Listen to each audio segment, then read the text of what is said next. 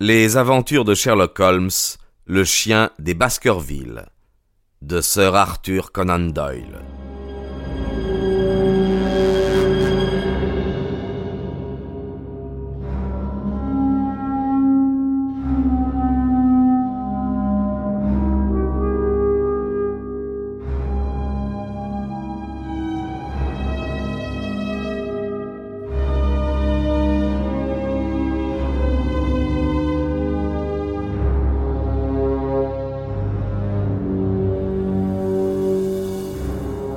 Quelques instants après, nous arrivions à une modeste maison ayant autrefois servi d'habitation à un, héber...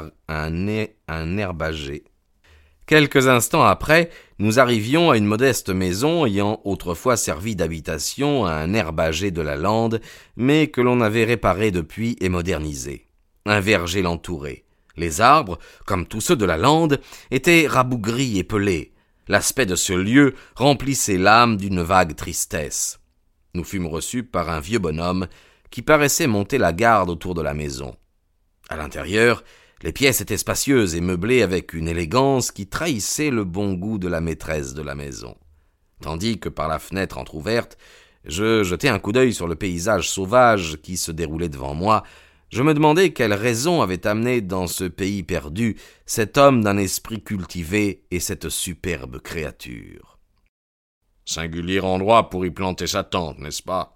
fit Stapleton, répondant ainsi à ma pensée. Et cependant, nous nous sommes arrangés pour y être heureux, n'est-ce pas, Beryl? Très heureux, répliqua la jeune fille, dont le ton me parut toutefois manquer de conviction. Je dirigeais jadis une école, continua Stapleton, dans le nord de l'Angleterre. Pour un homme de mon tempérament, la besogne était trop machinale et trop dépourvue d'intérêt.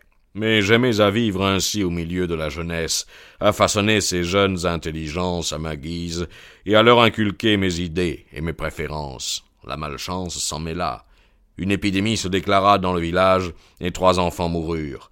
Mon établissement ne se releva jamais de ce coup, et la majeure partie de mes ressources se trouva engloutie. Si je ne regrettais la charmante compagnie de mes écoliers, je me réjouirais de cet incident. Avec mon amour immodéré pour la botanique et la zoologie, je rencontrerai difficilement un champ plus ouvert à nos recherches, car ma sœur est aussi éprise que moi des choses de la nature. Ceci, docteur Watson, répond à une question que j'ai lue sur votre visage pendant que vous regardiez sur la lande. Je me disais en effet que ce séjour devait être bien triste, sinon pour vous, du moins pour votre sœur. Non, non, dit vivement Miss Stapleton. Je ne connais pas la tristesse. Nous avons nos études, nos livres et de bons voisins, paraphrasa mon hôte. Le docteur Mortimer est un véritable savant. Puis nous possédions dans ce pauvre Sir Charles un délicieux compagnon. Nous l'apprécions beaucoup, et nous ressentons plus que je ne puis le dire le vide causé par sa mort. Serais-je indiscret en me présentant cet après-midi au château pour rendre visite à Sir Henry je suis sûr que vous lui ferez le plus grand plaisir. Alors prévenez-le de ma venue. Nous nous emploierons de tout notre pouvoir pour qu'il s'habitue ici. Désirez-vous, docteur Watson, visiter ma collection de lépidoptères? Je ne crois pas qu'il en existe de plus complète dans tout le sud de l'Angleterre. Pendant que vous l'admirerez, on nous préparera un lunch. J'avais hâte de reprendre auprès de Sir Henry mes fonctions de garde du corps. D'ailleurs, la solitude de la lande, la mort du malheureux cheval aspiré par la fondrière, le bruit étrange que le public associait à l'horrible légende des Baskerville, tout cela m'étreignait le cœur. J'ajouterai encore l'impression produite par la vie de Miss Stapleton, avis si précis et si net que je ne pouvais l'attribuer qu'à quelques graves raisons. Je résistai donc à toutes les instances de mon hôte, et je repris par le même étroit sentier le chemin du château. Mais il devait exister un raccourci connu des habitants du pays, car avant que j'eusse rejoint la grande route, je fus très étonné de voir Miss Stapleton assise sur un quartier de roche au croisement de deux voies. Elle avait marché très vite, et la précipitation de la course avait empourpré ses joues. J'ai couru de toutes mes forces afin de vous devancer, me dit-elle. Je n'ai même pas pris le temps de mettre mon chapeau. Je ne m'arrête pas. Mon mon frère s'apercevrait de mon absence.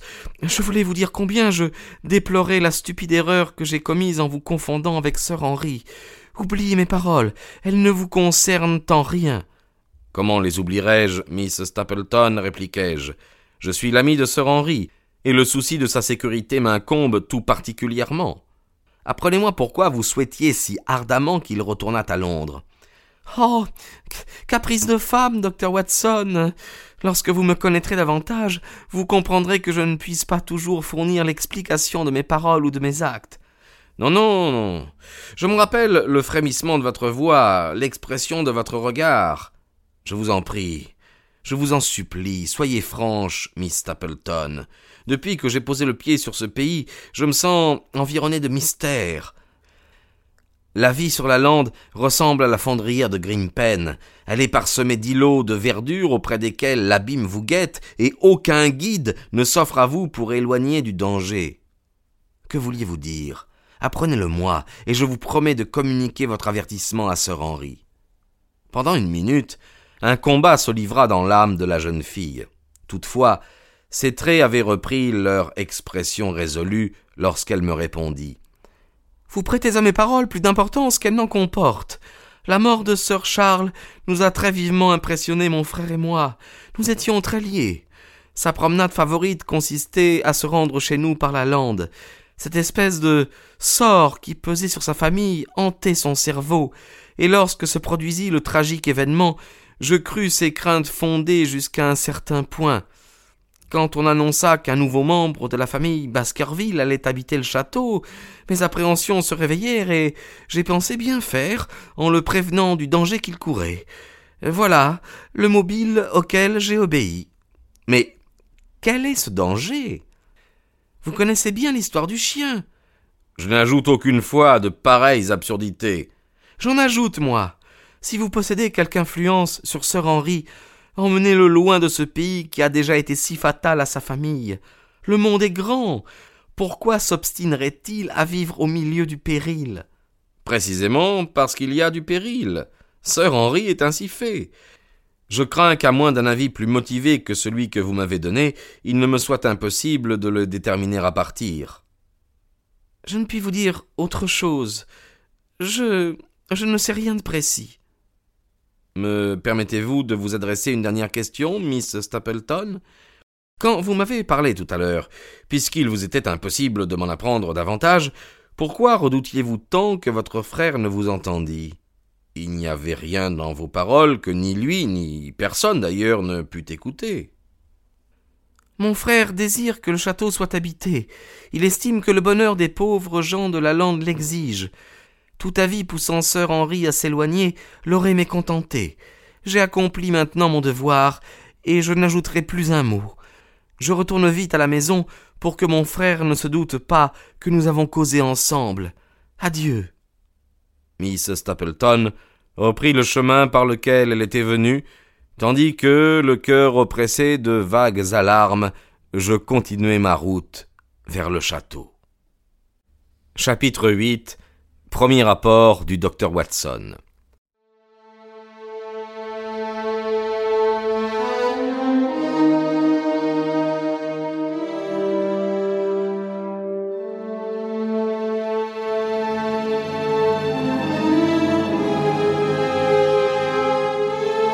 J'ai sous les yeux et parse sur ma table les lettres que j'écrivais à Sherlock Holmes au fur et à mesure que se déroulèrent les événements. Une page manque, mais sauf cette lacune, elles sont l'expression exacte de la vérité. De plus, elles montrent mes impressions et mes craintes d'alors plus fidèlement que ne pourrait le faire ma mémoire, quelque ineffaçable souvenir qu'elle ait gardé de ces heures tragiques. Je vais donc reproduire ces lettres afin de relater les faits selon leur enchaînement. Château de Baskerville, 13 octobre. Mon cher Holmes, mes dépêches et mes lettres précédentes vous ont à peu près tenu au courant de tout ce qui s'est passé jusqu'à ce jour dans ce coin du monde certainement oublié de Dieu. Plus on vit ici, plus l'influence de la lande pénètre l'âme du sentiment de son immensité, mais aussi de son charme effrayant. Dès qu'on a foulé ce sol, on perd la notion de l'Angleterre moderne. On heurte à chaque pas les vestiges laissés par les hommes des temps préhistoriques. Où qu'on dirige sa promenade, on rencontre les demeures de cette race éteinte, ces tombeaux et les énormes monolithes qui marquent, à ce que l'on suppose, l'emplacement de ces temples. Si celui qui examine ces huttes de pierre grisâtre adossées aux flancs ravinés des collines apercevait un homme, la barbe et les cheveux incultes, le corps recouvert d'une peau de bête, sortant de l'une d'elles et assujettissant sur la corde de son arc une flèche terminée par un silex aigu, celui-là se croirait transporté à un autre âge et jurerait que la présence en ces lieux de cet être, depuis longtemps disparu, est plus naturelle que la sienne propre. On se demande avec stupeur comment des êtres humains ont pu vivre en aussi grand nombre sur cette terre toujours réputée stérile. Je ne connais rien des choses de l'Antiquité, mais je présume qu'il existait des races pacifiques et opprimées qui ont dû se contenter des territoires dédaignés par d'autres peuples plus conquérants. Tout ceci est étranger à la mission que vous m'avez confiée, et n'intéressera que médiocrement votre esprit si merveilleusement pratique. Je me rappelle encore votre superbe indifférence à propos du mouvement terrestre. Que vous importe celui des deux, de la Terre ou du Soleil, qui tourne autour de l'autre? Je reviens au fait concernant Sir Henry Baskerville. Depuis ces derniers jours, je ne vous ai adressé aucun rapport parce que, jusqu'à cette heure, je n'avais rien de marquant à vous signaler. Mais il vient de se produire un fait important que je dois vous raconter. Néanmoins, avant de le faire, je veux vous présenter certains facteurs du problème que nous avons à résoudre. L'un d'entre eux est ce prisonnier évadé, errant sur la lande, et dont je vous ai succinctement entretenu il y a toutes sortes de bonnes raisons de croire qu'il a quitté le pays pour la plus grande tranquillité des habitants du district. Une semaine s'est écoulée depuis son évasion, et on ne l'a pas plus vu qu'on a entendu parler de lui. Il serait inconcevable qu'il eût pu tenir la lande pendant tout ce temps. Certes, Quelques-unes de ces huttes de pierre lui auraient aisément servi de cachette, mais de quoi se serait-il nourri dans ce pays où, à moins de tuer les moutons qui paissent l'herbe rase des collines, il n'y a rien à manger? Nous pensons donc qu'il s'est enfui, et les hôtes des fermes écartées goûtent de nouveau un paisible sommeil. Ici nous sommes quatre hommes capables de nous défendre, il n'en est pas de même chez les Stapleton, et j'avoue qu'en pensant à leur isolement, je me sens inquiet pour eux. Le frère, la sœur, un vieux serviteur et une domestique vivent éloignés de tout secours. Ils se trouveraient sans défense si un gaillard décidé à tout, comme ce criminel de Notting Hill, parvenait à s'introduire dans leur maison. Sœur Henri et moi, nous préoccupant de cette situation, nous avions décidé que Perkins, le cocher, irait coucher chez Stapleton, mais ce dernier s'y est opposé. Notre ami, le baronnet, témoigne un intérêt considérable à notre jolie voisine. Cela n'a rien d'étonnant. Dans cette contrée déserte, où les heures pèsent si lourdement sur un homme aussi actif que Sir Henry. Puis, Miss Beryl Stapleton est bien attirante. Il y a en elle quelque chose d'exotique, de tropical, qui forme un singulier contraste avec son frère si froid, si impassible. Cependant, Stapleton évoque l'idée de ces feux qui couvent sous les cendres. Il exerce une très réelle influence sur sa sœur, car j'ai remarqué qu'en parlant, elle cherchait constamment son regard pour y lire une approbation. L'éclat métallique des prunelles de cet homme et ses lèvres minces, d'un dessin si ferme, dénotent une nature autoritaire. Vous le trouveriez digne de toute votre attention.